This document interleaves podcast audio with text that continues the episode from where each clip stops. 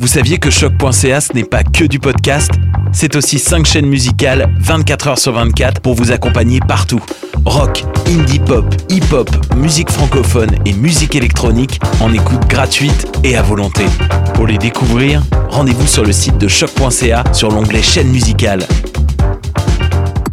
Vous écoutez une émission de choc.ca.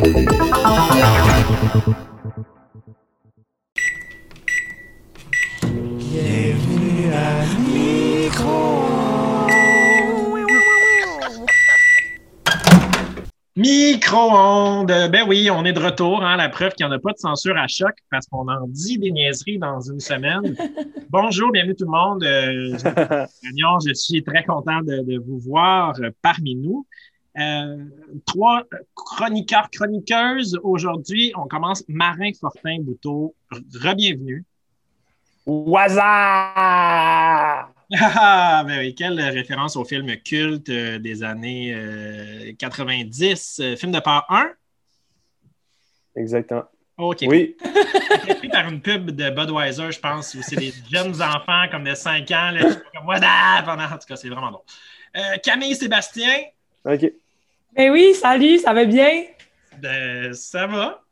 Oh, ben, contente. T'es content d'enregistrer avec moi ce soir? Jonathan Paquet, retour cette semaine, euh, maître, presque, presque maître en lettres. J'ai appris, j'ai appris que tu étais un transfuge hein, rendu à l'Université de Montréal. Exact. J'ai, quitté ma patrie et j'ai suivi les chemins tel un ah. enfant du destin. Et, ah. la ligne bleue. Bienvenue sur la ligne bleue, Jonathan. On commence de le fun fact. Euh, aujourd'hui, le fun fact va être euh, assez rapide. tu sais, quand on dit les gros légumes en, partant, en parlant de gens, c'est pas euh, un compliment, hein, euh, les gros légumes. Cela étant dit, si on dit les grosses légumes au féminin, on fait alors référence à des gens qui ont un statut social important et des responsabilités proportionnelles à leur statut. Les grosses légumes. Ah ouais. Euh, ouais une, preuve que la, méconnaissance en langue française peut parfois vous mettre dans des. La méconnaissance de la langue française par les autres personnes peut vous mettre dans des situations qui sont délicates si vous parlez de vos patrons, par exemple, puis que vous les appelez les grosses légumes, puis que ce qu'ils ont, c'est. Euh, euh, bon, je ne veux pas nommer un diplôme particulier, mais vous en avez en tête des diplômes qui mènent nulle part et qui servent à rien. Euh, ça se peut qu'ils ne comprennent pas. Hein? et j'ai Ah, c'est ça qu'il avait dit, Marie aussi. J'ai dit murmuré pour ne mhm. pas me faire censurer. Ah ben moi, j'allais dire fort. Hein? Moi, je l'ai pensé. Ben, on était tous là. on échangeait. Mais c'est pas aussi quelque chose. Tu te passais à Étienne, on espère que tu vas trouver un emploi. Culture pop, culture pop. Déjà, on commence rapidement. Culture populaire. C'est Camille cette semaine qui popularise la culture, qui fait revivre une, vieille culture populaire. Hein, c'est ça qu'on fait à Micro. On prend les vieilles nouvelles puis on les fait revivre en, donnant un, regard neuf puis en parlant de, ce dont personne n'a parlé depuis. Tu nous parles aujourd'hui de Sœur Angèle.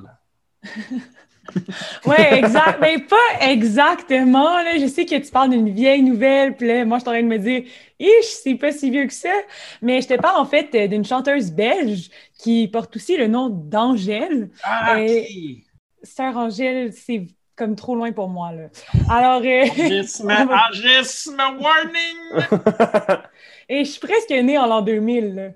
Ah. ce que je veux. Donc, c'est ça. Angèle, c'est une chanteuse belge. Elle, avait 24 ans quand elle a été certifiée disque de diamant avec plus de 500 000 ventes, téléchargements et streaming additionnés. Elle est sortie son premier album, Brol, euh, en 2018. Et moi, la chanson qui m'avait le plus marqué à l'époque de cet album, puis qui me marque toujours aujourd'hui parce que les choses n'ont pas changé, c'est Balance ton quoi, euh, en référence à, à Balance ton port, une démarche entreprise en France pour dénoncer des agresseurs, un peu comme un MeToo prise 2. Il va y avoir encore plusieurs prises de MeToo, inquiétez-vous pas si vous avez manqué les deux premières.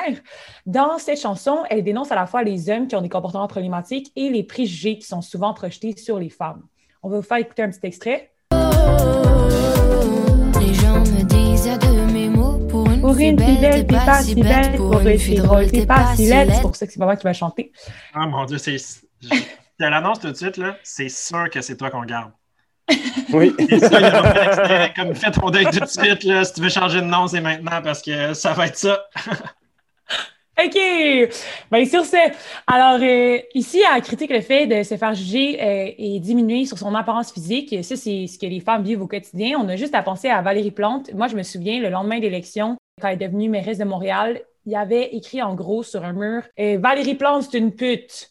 parce que ça, c'est pertinent par rapport à ce qu'elle fait comme action puis ses compétences par rapport à son poste. Euh, se fait aussi souvent traiter de laide parce que ça aussi, c'est utile. Puis en plus, là, on va se le dire, Denis Coderre, là, il n'est pas vraiment cute non plus. il, y a son public. il a son public. C'est dit. Euh, mais là, pour revenir en gel, en juin 2019, euh, elle sort le vidéoclip de la chanson Balance ton quoi, qui a sûrement permis en 3 minutes 10 de mieux éduquer sur le consentement que tous les cours inexistants sur euh, l'éducation sexuelle au secondaire. ici, on veut avoir aussi un petit extrait de la conversation des gars à la fin de l'émission. Est-ce que c'est bien clair pour tout le monde?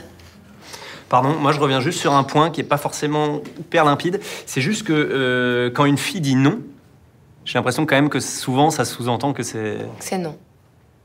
Non. D'accord. Ah ouais.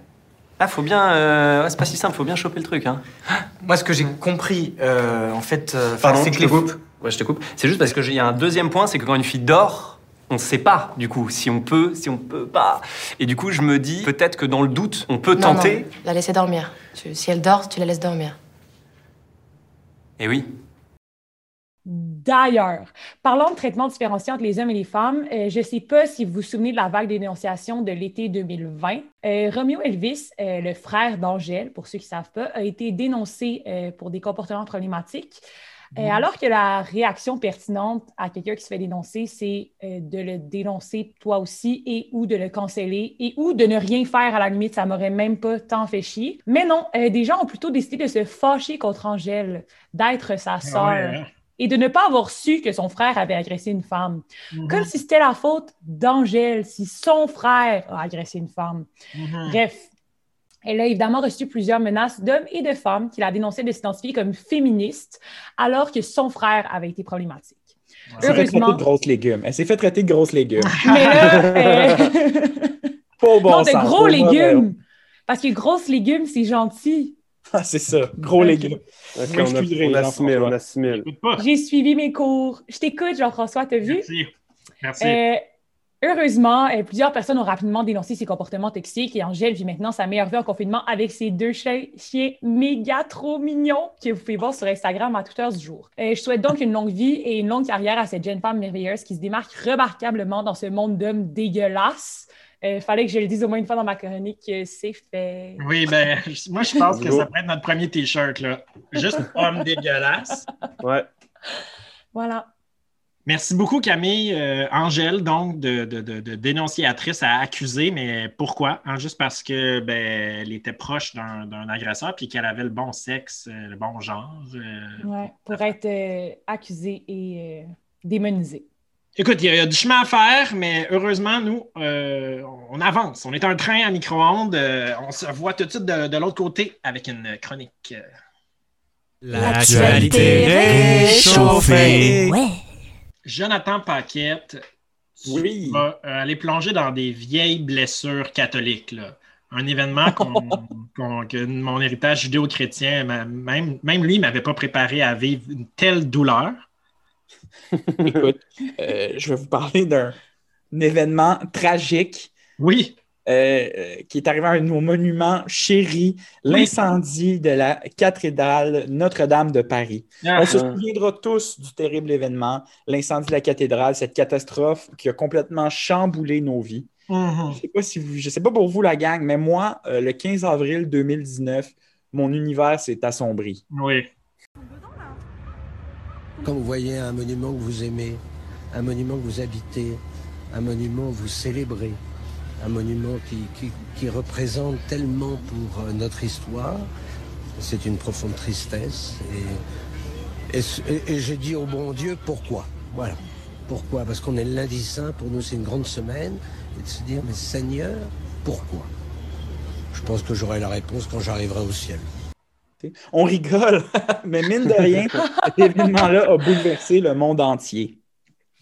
Avant de parler concrètement de l'incendie et du projet de restauration, j'aimerais faire avec vous un petit détour par l'histoire. Euh, rien, trop lourd, une simple mise à jour. parce que le système québécois d'éducation a ses failles. Bon, la construction de la cathédrale Notre-Dame de Paris débute au 12e siècle, s'achève au 14e siècle. On parle donc quand même d'un projet d'envergure.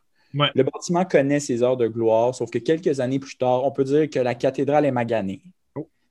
Pour plusieurs raisons, euh, les années, le vandalisme, les multiples révolutions et à cause des mesures d'austérité. au, 19e, au 19e siècle, on vient même à, parler de la raser complètement.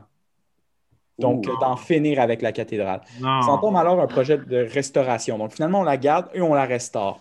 Il y a un architecte qui s'attelle à la tâche. Sauf qu'un peu comme les lumières sur le pont Jacques-Cartier, euh, les transformations de la cathédrale sont loin de faire l'unanimité. Parce qu'en restaurant le bâtiment, l'architecte modifie le style de la cathédrale. Il ajoute certains éléments, en transforme d'autres, il ramène d'autres choses qui étaient disparues, il marque le bâtiment de son empreinte en quelque sorte. Il fait intervenir sa propre vision des choses, sa propre subjectivité. Évidemment, ça crée quelque chose d'hétérogène, puisque sa, sa vision particulière rencontre les visions particulières de ceux qui ont précédemment contribué à la construction de la cathédrale. Mm-hmm. Mm-hmm. Juste logique, c'est des superpositions. C'est ça qui est vraiment intéressant, je trouve. Quand on regarde un bâtiment comme la cathédrale Notre-Dame de Paris, c'est de voir l'expression du temps dans la structure. c'est un témoignage de l'évolution des techniques. comme un grand canevas sur lequel s'expriment différentes générations de manière successive. Ça, ça, crée un, genre d'espèce de, dialogue intergénérationnel. Mm-hmm. C'est des gros mots, ça.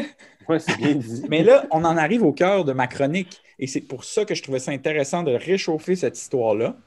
Cette histoire euh, millénaire, oserais-je dire. Ah! Ce qui est intéressant, c'est que l'été dernier, en 2020, Macron a pris une décision, donc euh, le président de la République, et il a annoncé son désir de reproduire la cathédrale exactement comme elle était auparavant. Mm-hmm. Parce qu'il faut dire qu'au départ, euh, planait l'idée qu'il y aurait peut-être place à la création. Mm-hmm.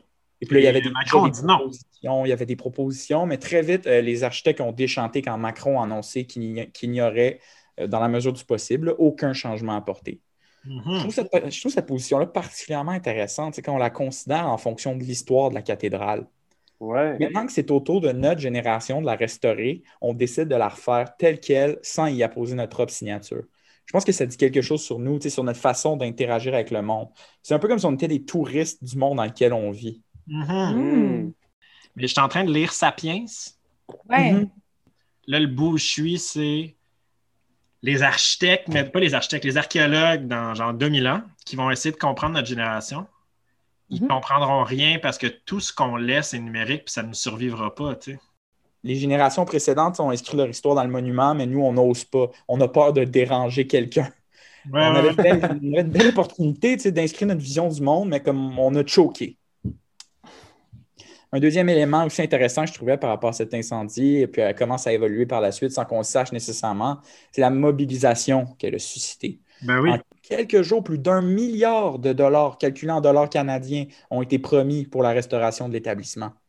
Et c'est beaucoup des milliards. Tu pourras confirmer, Jean-François, mais. euh, T'as peu. oui, oh, il y a beaucoup de zéros. La famille de François Pinault, donc à la tête du groupe Kering, qui possède Gucci, Yves Saint-Laurent, Balenciaga et autres, a promis de débloquer 100 millions d'euros. LVMH, qui œuvre également dans le domaine des produits de luxe, a promis de débloquer 200 millions d'euros. Le groupe L'Oréal, 200 millions d'euros également, ainsi de suite. Là, je veux dire, il y a eu des personnes, il y a eu des promesses de dons à l'international en provenance du Brésil, des États-Unis et même, surprenamment, euh, du Québec, ce pays en devenir. qui s'est engagé à verser une aide sans spécifier la somme. Donc, on a les grosses légumes qui sont intervenus. Là. Ah oui, oh, belle utilisation. Ah, il y a quelque chose d'ironique dans cette, dans cette mobilisation intense. Quand on comprend qu'autant d'argent peut être investi et mis en circulation sans compromettre financièrement ceux qui investissent, on a à se demander pourquoi on paye des impôts. Ce qui arrive, en gros, concrètement, c'est on a toujours eu la possibilité de mettre de grosses sommes, mais bon, rien à nos yeux en valait vraiment la peine. Mais euh, moi, ça me fait penser à un documentaire que j'ai écouté qui s'appelle euh, The, Business of Philanthropy, la, business de la philanthropie. Puis, euh, il parlait d'à quel point les dépenses philanthropiques pour les compagnies sont en fait des, coûts publicitaires. Puis euh, ah une, des mesures euh, qui, que j'ai trouvé très intéressante, c'est qu'ils comparaient les budgets que les compagnies mettent dans leur charité et le budget qu'ils mettent pour faire parler du fait qu'ils mettent de l'argent dans leur charité. Mmh. L'exemple le plus intense, c'était comme 10 fois plus d'argent dépensé pour parler de leur charité que ce qu'ils investissaient réellement dans leur charité. On est peut-être dans un coup comme ça où est-ce qu'on n'en parlerait peut-être pas de Curig aujourd'hui dans notre chronique s'il n'avait pas mis 100 millions. Est-ce que ce n'est pas un, immense budget, restaurer leur image de marque, euh, aller mhm. chercher un petit public conservateur aussi. Mais, attends, c'est là que ça devient vraiment intéressant. Je suis juste à spécifier que c'est Keurig et non Keurig le café. Ah oui, OK. Oui. Parce que les producteurs de café vont se faire à tort. Ils n'ont rien, rien à moi là-dedans. C'est pour ça que c'est cher. Aujourd'hui, le gouvernement court après les gens qui ont reçu trop de PCU, qui ont profité de ce surplus-là pour vivre, alors que des millions peuvent être débloqués par des gens sans que ça change leur plan du week-end. Mm-hmm. Je sais ce que vous allez me dire. Ces gens-là ont travaillé pour leurs argent, pour Ces gens-là, ils ont travaillé pour leurs argent, Jonathan. Ils ont le droit de faire ce qu'ils veulent. Ils ont le droit de faire ce qu'ils veulent. Ils ont surtout fait travailler les autres. Le groupe oh. s'approvisionne de coton il l'assume au, au Xinjiang m'excuserai de la prononciation, mais c'est du, coton qui est en grande partie produit par euh, la communauté ouïghour. Donc, c'est du travail mm. forcé ou de uh-huh. l'esclavage moderne, on pourrait dire. Donc, on ne se plaindra pas pour une fois que de grandes corporations investissent dans le domaine de la culture, mais on va quand même se méfier parce qu'en ce moment, euh, c'est en partie les Ouïghours qui financent la reconstruction de la cathédrale Notre-Dame de Paris. Gros statement, Jonathan. Gros statement. J'espère que tu ne prévoyais pas aller euh, en Chine continentale bientôt. Et je vais mettre les articles sur lesquels c'est basé cette chronique euh, sur Instagram. Donc, suivez-nous sur Instagram, suivez-nous sur Facebook. On va mettre nos sources parce que je ne parle pas en l'air. Et on est sur le projet micro-ondes. Méfiez-vous. Merci beaucoup, Jonathan. Tu m'as fait revivre des choses. Euh, tu m'as replongé dans, l'opéra musical même. C'était des, des vieilles blessures. Luc Plamondon s'est retourné quelque part dans le monde et a pensé à nous. mais, ben, merci encore. Je ne peux pas le dire assez, Jonathan. Merci de ma part et de celle de Jésus. Les nouvelles du futur. Nous sommes en 2034. La situation sur la Terre est catastrophique. Mais non, c'est pas vrai, on n'a pas les droits, on n'a pas le droit de faire Coupé au montage. Vous nous poursuivrez, Canal Famille, quintruit! non, blague, là, mais Marin, tu as une nouvelle du futur pour nous. Tu, reviens du futur, je pense. Oui, oui, c'est incroyable, Jean-François. Euh, euh, je suis excité. Euh, j'ai les ballons en tête d'affiche, comme on dit dans le futur. Euh, je vous parle de la tête d'affiche du 15 mai 2025. On voit ça dans le Journal de Québec. Les Brontosaures dans le Final Four. J'entends votre questionnement. Hein? Les what? Quel Final Score? Le journal de qui? Les Brontosaures, mesdames et messieurs, c'est nul autre que la toute nouvelle équipe de basketball de la ville de Québec. Ah non! les Nordiques, vous me direz, mais c'est une équipe de NBA, c'est pas mal non plus, non plus. En plus, avec le réchauffement climatique, euh, le hockey risque de prendre le bord. Donc, euh, ça, petite consolation par là. On nous flatte dans le sens du poil. Dans le fond, la victoire des Raptors euh, il y a cinq ans a donné un impact, une étincelle dans le monde du basketball canadien. Et c'est ce qui a stimulé la création de l'équipe des Brontosaures qui vient tout juste de se qualifier. Euh, là, je reviens juste. la game vient de se finir pour les demi-finales de la NBA pour leur première saison dans la compétition. Yes! C'est fou, hein? C'est pour ça, euh, Final Four, demi-finales sont quatre, dernier carré, on pourrait dire aussi. Euh, donc, moi, j'en ai profité, Jean-François, pour embarquer dans le wagon de la popularité. J'ai acheté ma fausse merch dans le Vieux-Québec en grande quantité. J'ai la casquette palette droite, le chandail avec mon nom décrit dessus, tout ça, tout ça. Checkez-moi bien, faire semblant que je connaissais le basket. Hey, il était-tu bon, hein, euh, James LeBron? Oui, oui. oui, j'y crois. Euh, je les ai toutes vues, moi, les Last Dance, et euh, scandés de manière aléatoire lors d'un match. Come on, ref! J'ai maintenant pour supporter les Brontosaures. Croyez-moi, je suis bien excité pour les demi-finales. J'ai hâte de voir les buts de cette game-là. Hey, euh, si au moins ça pouvait remplir le, Colisée, là, euh, trouver une, une, vocation. Pauvre petit. Merci, merci Marin. Je suis content de, savoir ça. Ça va me permettre de mettre mon argent à bonne place. J'espère que tu n'as pas ramené ta merge, par exemple, parce que tu sais que ramener des choses du futur, c'est interdit. Oh, euh, je vais y retourner pour être safe. Ouais, cool. Bonne idée. Merci Camille. Euh, on, se rappelle dans le gel. On va l'écouter. Peut-être un petit visionnement pour s'excuser euh, de, l'avoir associé aux erreurs de son frère. Jonathan Paquette, notre homme de Paris. On va le visiter. Euh, je ne sais pas ce qui va être prêt ce qui va être avant sa reconstruction ou le droit de prendre l'avion pour aller le voir. On garde les droits croisés. Si vous nous écoutez de très très loin dans le temps, c'est parce qu'il y a une pandémie actuelle, puis on n'a pas le droit, puis c'est pour ça que la blague est drôle. Euh, Marin, euh, ben, merci encore pour le futur. Euh, je m'appelle Jean-François Gagnon, c'est toujours un plaisir de vous voir. si vous vous demandez s'il faut écouter un autre épisode, la réponse c'est oui. Sinon, on va venir vous chatouiller. hey, Ouais, c'est ça. Non, non, c'est ça. au bord, on était chaud raide, tout le monde. Esprit des contraventions de 1500 pièces. T'imagines-tu être au bord? Hey, hein? Wow. Clique sur le prochain.